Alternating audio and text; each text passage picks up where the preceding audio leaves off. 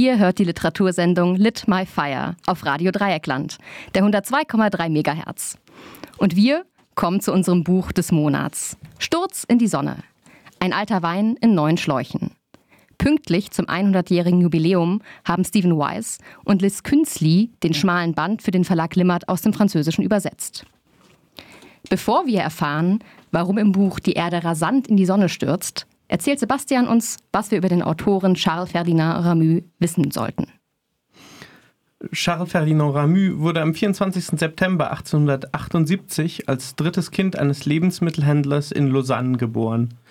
Nach einem Studium der Literaturwissenschaft arbeitete er zunächst als Lehrer. Im Winter 1900 zog er nach Paris um und widmete sich von da an ausschließlich der Literatur. Eine Doktorarbeit brach er ab und widmete sich zunehmend selbst dem Schreiben. 1903 veröffentlichte er seinen ersten Gedichtband, 1905 folgte der erste Roman. Bis 1914 blieb Ramu in Paris. Dann erst kehrte er mit seiner Familie nach Lausanne zurück, wenige Wochen vor Ausbruch des Ersten Weltkriegs.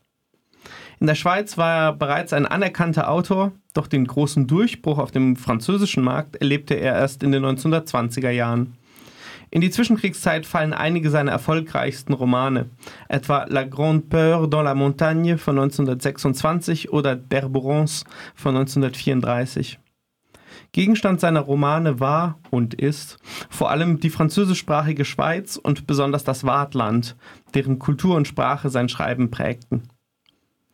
Trotz seines Erfolgs, der ab den 1930er Jahren auch in verschiedenen Auszeichnungen mündete, wurde Ramus Art zu schreiben Zeit seines Lebens auch harsch kritisiert. Sein der franco-schweizerischen Umgangssprache entlehnter Stil wurde teilweise als schlechtes, gar falsches Französisch verurteilt. Der ungewöhnliche Stil fand jedoch gerade im französischen Literaturbetrieb auch große Bewunderer, was zu zahlreichen Kontakten zu namhaften Schriftstellern wie Jean Giono oder Louis Ferdinand Céline führte. Der Zweite Weltkrieg versetzte nicht nur den persönlichen Überzeugungen Ramus einen schweren Schlag, die Besetzung Frankreichs führte auch zum Zusammenbruch seiner Netzwerke und einer zunehmenden Isolierung. Trotz zweier erfolgreicher Vorschläge für den Literaturnobelpreis durch den Schweizer Schriftstellerverband. Die letzten Jahre bis zu seinem Tod 1947 verbrachte er immer wieder von Krankheiten geplagt mit Schreiben und dem Vorbereiten einer Gesamtausgabe seiner Werke. Vielen Dank, Sebastian. Und damit ihr wisst, wovon wir gleich reden, gibt Valentina uns noch einen kurzen Einblick in Inhalt und Entstehungskontext des Buches. Inspiriert vom Hitzesommer 1921 entwarf Ramu seine literarische Version des Weltuntergangs. Es wird immer heißer, bis die Temperaturen schließlich unerträglich werden. Anders als beim menschengemachten Klimawandel hat die Menschheit hier jedoch weder Schuld daran, noch kann sie die Katastrophe abwenden. Denn durch eine Störung im Gravitationsfeld stürzt die Erde Richtung Sonne. Alles wird verbrennen.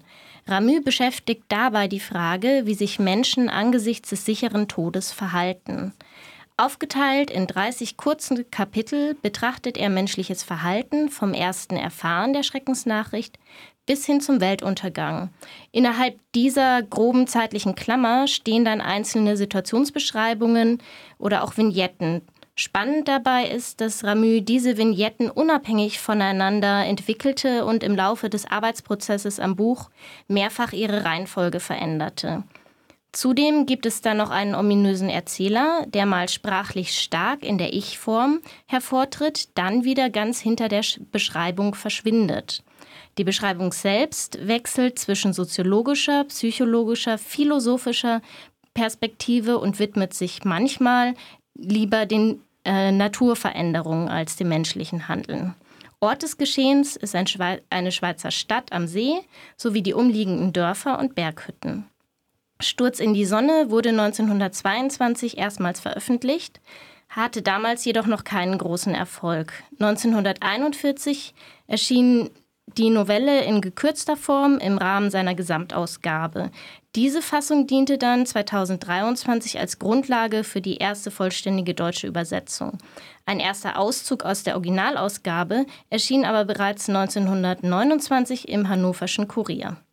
Die von uns gelesene Übersetzung von 2023 stammt von Stephen Weiss und ist im Limat Verlag erschienen. Und nun zum inhaltlichen Kontext von Sturz in die Sonne. Da zählt neben dem Hitzesommer von 1921 auch die Existenzphilosophie. Und damit ihr euch vorstellen könnt, wie das in der Praxis klingt, hören wir einen kurzen Ausschnitt aus dem Buch selbst. Bis zu diesem Tag hatte es, abgesehen von der extremen Trockenheit, keine Anzeichen gegeben. Wir hatten Ende Juli. Sie hielt schon drei Monate an. Vereinzelte Gewitterregen im Juni, einige fünf Franken große Tropfen, die in diesem Monat an gewissen Abenden noch ohne Vorwarnung auf die Pflastersteine vor meinem Haus fielen. Das war's. Das Heu war schön ausgefallen, die Getreideernte gut und üppig.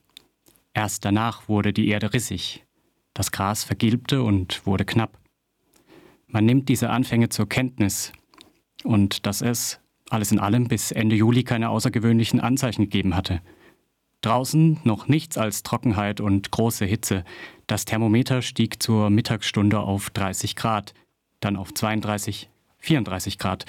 Ein wenig litt man schon, aber es war auszuhalten. Denn da war diese Schönheit des Himmels. Und schließlich sind wir hier an einem See. Und von hier aus sieht man es kommen. Das heißt, man sieht nichts, außer dass man dieses Himmelsgewölbe vor sich hat, das noch nie so satt gestrichen war, wie wenn die Maler da gewesen sind und zwei, drei Schichten aufgetragen haben. Aber ein guter Arbeiter, der ist nie zufrieden, der sagt, das reicht noch nicht. Man lebte unter der Schönheit dieses Himmels. Die hohen Stockrosen waren vertrocknet über der gelb gewordenen Petersilie und den chinesischen Nelken, die sich gar nicht erst geöffnet hatten.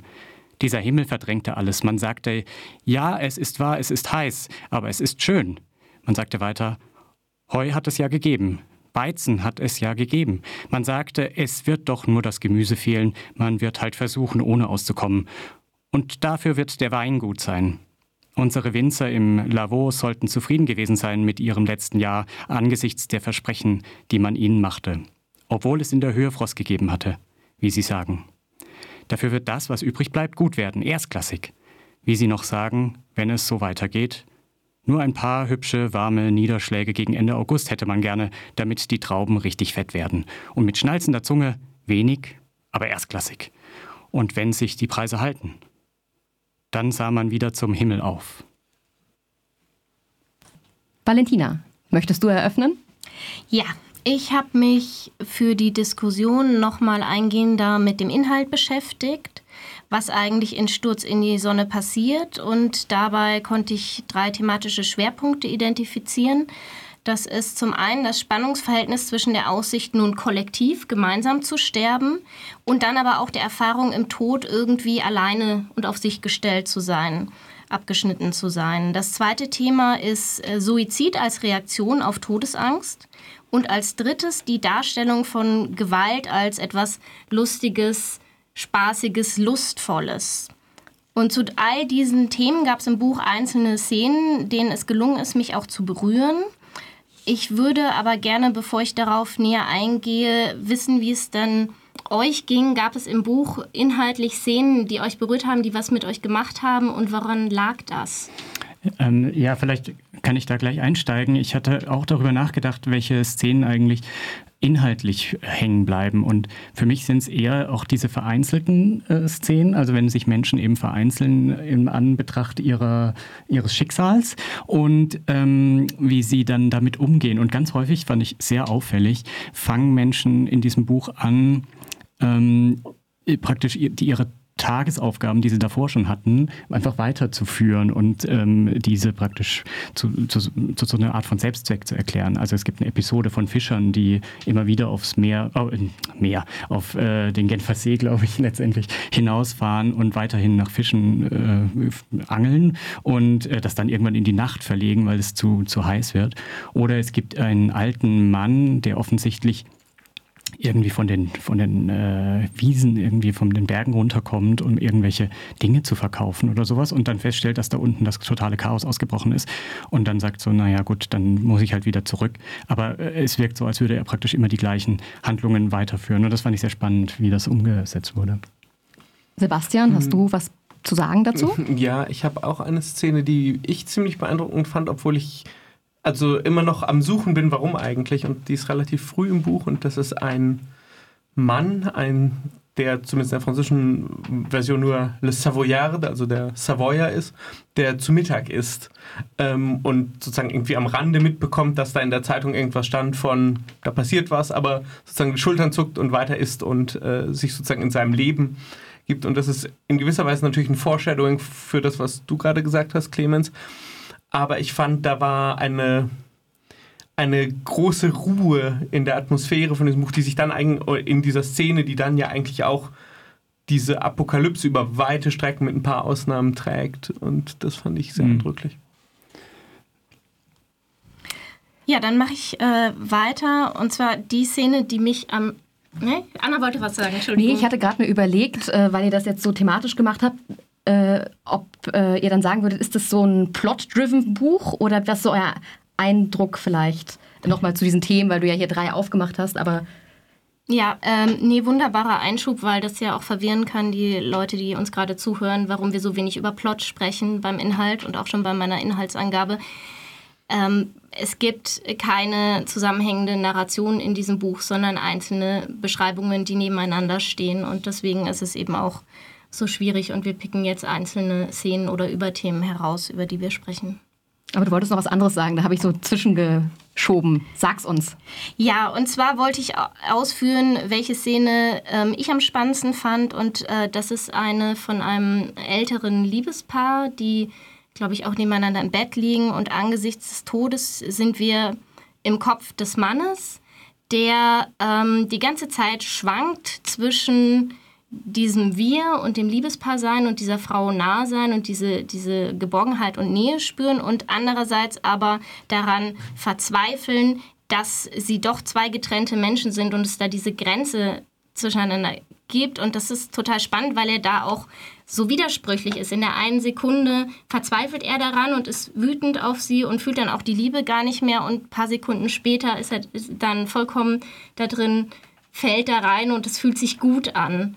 Und mhm. das hat mir wahnsinnig viel gegeben, weil das ja auch so ein Thema ist, was sich allgemein bei vielen Menschen durchzieht, diese Sehnsucht nach Nähe, die in ihrer Endgültigkeit ja nie erfüllbar ist, weil wir eben einzelne Menschen sind und weil wir mhm. eben nicht die Kugelmenschen aus dem Griechischen sind. Vielleicht kann Sebastian das nutzen, um uns ja. zu seinen Gedanken weiterzuleiten. Ja, und zwar zu der Frage, die du gestellt hast, was ist das eigentlich für ein Buch, wie muss man sich das vorstellen? Und ähm, ich hatte ein bisschen das Gefühl, ähm, es ist ja ein apokalyptisches Bild und ich musste so ein bisschen daran denken, es ist eigentlich eine entspannte Version von einem Hieronymus Bosch-Gemälde, der diese riesigen äh, biblischen Weltuntergangsszenarien gemalt hat, wo auch irgendwie 50.000 Sachen passieren und nicht sozusagen ein Fokus in der Mitte liegt und man sozusagen immer woanders hingucken kann und was anderes sieht. Und das Ganze in ein bisschen, ja, äh, lakonisch, so könnte man sich vielleicht Ramü vorstellen.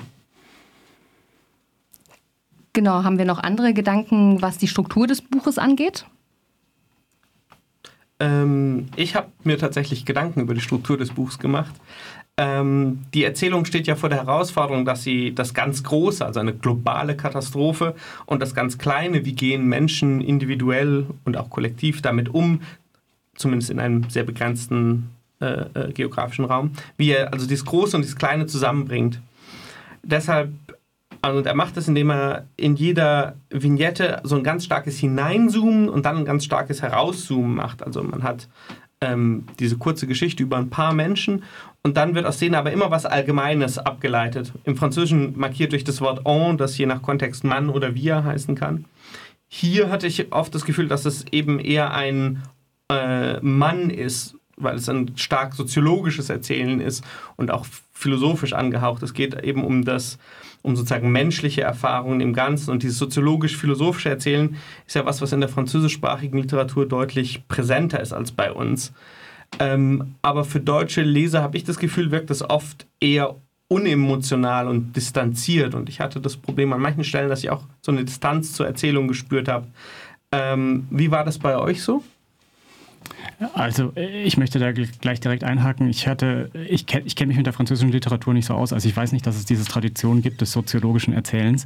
Und ähm, war aber trotzdem sehr angetan von der Art und Weise, wie da gesprochen wurde. Nicht, weil ich das als unemotional, ich hatte es gar nicht als unemotional empfunden, sondern als ähm, immer in den Extremsituationen wird diese äh, wird die Sprache unkonkreter, war mein Eindruck, obwohl die wahrscheinlich, oder poetischer war eher mein Eindruck. Ähm, und das fand ich einen spannenden Schachzug innerhalb von einer ähm, Extremsituation, die völlig aus dem Ruder läuft, ähm, dann sich auf eine Sprache, auf eine neue oder eine andere Sprache zu finden, um diese Situation zu beschreiben. das fand ich eigentlich sehr gelungen in diesen Situationen. Ist die Frage mit der Emotion, das finde ich eine interessante, weil, also über, über die habe ich noch viel nachgedacht. Ich weiß nicht, ähm, Valentina, hast du auch noch? Also sonst würde ich dann mhm. gleich nachher noch. Nee, mach mal. Okay. ähm, ja, ich habe äh, zwei verschiedene Aspekte, die mir da einfallen. Und zwar zum einen dieses soziologisch-philosophische, das hat ja eigentlich was von einer Versuchsanordnung, anhand der was klar gemacht wird. Das sehen wir auch äh, bei der Literatur von Sartre beispielsweise, der seine Philosophie in Literatur packt, aber stilistisch hier ganz anders als Sartre.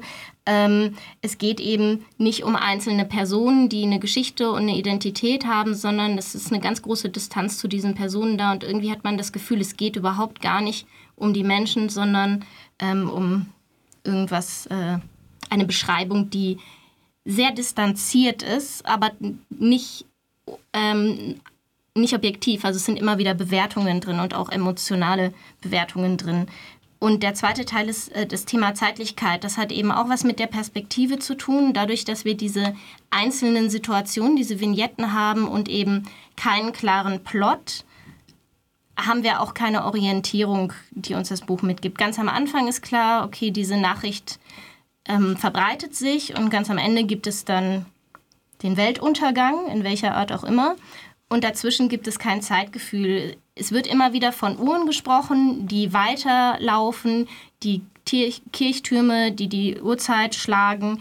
Aber das Zeitgefühl in den Geschichten selber hat eher was von so einer trägen Mittagshitze, einem Stillstehen der Siesta-Zeit. Es ist müde, es ist nicht dramatisch. Mhm. Mhm. Ja, also weil wir jetzt gerade schon über die Wirkung oder über die Gefühle gesprochen haben. Ich habe mich beim, beim Lesen ganz stark gefragt, wie in diesem Buch der Untergang der Welt erzählt wird und wie sich das eben halt dann anfühlt, nachdem man, nach der Lektüre oder während der Lektüre. Und interessanterweise hatte ich zum Beispiel das Gefühl, dass sich bei aller Gewalt, die du ja auch angesprochen hast, Valentina, ähm, dass das dominierende Gefühl eigentlich eher ein melancholisches ist oder dass so eine, so eine tiefe Melancholie in diesem Text liegt. Und hatte mich jetzt äh, gefragt, liegt das eigentlich jetzt daran, dass uns ein Schweizer vom Weltuntergang in der Schweiz berichtet oder ähm, ob das eher mit dem, mit dem Rück, also mit diesem Rückzug der Menschen in die Berge und in die Vereinzelung zu, zusammenhängt oder liegt es eher daran, dass sich das Buch vielmehr eben für diese sprachlichen Schilderungen oder die Struktur seines Textes interessiert als für diesen konkreten Plot? Wie habt ihr das wie habt ihr das wahrgenommen? Ähm, ich hatte das Gefühl, längere Zeit, dass es eben tatsächlich stark soziologisch erzählt. Und dann macht es aber Le im letzten Kapitel noch so eine transzendentale Wolte eigentlich, wo, hm. das, wo das Buch für mein Dafürhalten zum ersten Mal so richtig emotional wird. Hm. Und wo ich dann auch das Gefühl hatte, jetzt verstehe ich nochmal, ähm, vielleicht nochmal besser, was er machen möchte und würde vielleicht auch sagen, am Ende ist es eher ein philosophisches als ein soziologisches Buch. Mhm. Ja, und äh, genau das ist eben das Ding. Der Plot, die individuellen Geschichten interessieren in diesem Buch meiner Wahrnehmung nach überhaupt nicht. Es kann aber auch einfach sein, dass es bei mir nicht rübergekommen ist, wenn sie interessieren sollten. Und das äh, macht es dann natürlich schwer zugänglich. Es ist äh, spannend, wenn man philosophisch, soziologisch äh, sich dafür interessiert. Das ist dann auch noch eine zweite Szene, die ich spannend fand. Er zitiert sogar von Sören Kierkegaard dieses Bild des Blick in den, des Abgrundes. Und klarer kann man nicht den Bezug machen. Und da sagt er eben, dass gerade dieser Blick in den Abgrund ähm, dazu führt, dass wir in den Abgrund fallen. Die Angst vorm Tod führt zum Suizid. Das deutet er dann auch immer wieder an im Buch, meistens offen gelassen, manchmal eindeutig. Und wenn man sowas toll findet, dann hat man da einen Schlüssel gefunden. Cora, du hast die Diskussion jetzt ausgesessen, weil es sonst ein bisschen eng vor unseren Mikros geworden wäre. Aber trotzdem wüsste ich von dir noch gerne, ob da was ist, was du hinzufügen würdest und vielleicht dann auch gleich ganz allgemein, wie du das Buch denn eigentlich so fandest. Ähm, ja, ich glaube, es gibt vieles, was man an dem Buch interessant finden kann. Ich fand es ähm, aber auch tatsächlich eine faszinierende und ähm, irgendwie eine sogentwickelnde Lektüre, Ähm, vielleicht so ein bisschen als Artefakt der Zeit, wie die anderen das beschrieben haben, gerade auch in dieser Erzählweise mit den vielen Brüchen, wo ich dachte, das ist eigentlich was ziemlich Ungewöhnliches für die 20er Jahre oder das passt sozusagen, also man, es hat eben in der Zeit was, was Revolutionäres auch so zu erzählen. Ähm, und Gleichzeitig mochte ich auch gerade das daran auf einer ganz persönlichen Ebene, weil ich fand, dass das Unbegreifliche von dieser Katastrophe so auch spürbar wird, weil man eben nicht so einer ganz eindeutigen Geschichte folgen kann, sondern man wird mitgenommen mit die Verwirrung der Menschen. Dem entnehme ich, dass es Cora gut gefallen hat. Ja. Wie sieht es bei euch aus? Was ist jetzt euer Fazit, wenn ihr eins ziehen müsst? Äh, ich fand äh, es ein ziemlich interessantes Buch. Ich habe es auch gerne gelesen. Bei mir hat der Schluss tatsächlich nochmal sozusagen so ein bisschen hochgezogen, weil ich den Sog, den Cora gespürt hat, leider nicht so richtig. Äh, der hat sich bei mir nicht so richtig entfaltet. Ähm, liegt vielleicht auch daran, dass ich die französische Erstauflage, die noch nicht überarbeitet ist, gelesen habe und dementsprechend vielleicht da einfach sozusagen die die Stromlinienförmigkeit noch ein bisschen fehlt. Ich würde sagen, es ist ein bisschen Arbeit zu lesen, aber es ist es durchaus wert. Wie sieht es bei dir aus? Ähm, also in einem Wort, zwei Wörtern, eine große Enttäuschung. Das Problem ist, dieses Buch hat alle Zutaten für ein Buch, das ich großartig finden kann. Es ist, ist Weltuntergang, es ist hochdramatisch mit dem Sturz in die Sonne, es wird Existenzphilosophie angesprochen. Ähm, aber es hat mich nicht sehr erreichen können. Es gibt einzelne Augenblicke, wo es funktioniert. Der Großteil dieses Buches hat sich einfach nur angefühlt wie so eine Trägheit. Und das fand ich sehr schade. Mhm. Clemens? Ja, ich mache es ganz kurz. Es hat mich ähm, melancholisch gestimmt. Ich habe es relativ schnell gelesen. Es hat Sog offensichtlich entwickelt, aber es hat mich nicht ähm, auf eine Art abgeholt, wo ich denke, das begleitet mich jetzt ganz lange. Ja, das kann ich vielleicht am Ende auch nochmal bestätigen, weil auch ich habe Sturz in die Sonne natürlich gelesen. Und mich hat das Buch einfach nicht berührt. Ich hatte das Gefühl, diese Erzählperspektive bleibt mir fremd. Ich fand aber den zeitgenössischen Bezug auf Fake News und Erderwärmung ziemlich interessant. So, das war's jetzt eigentlich von unserer Buchdiskussion und ich gebe wieder zurück an Cora, die uns jetzt mitteilt, was wir als nächstes hören.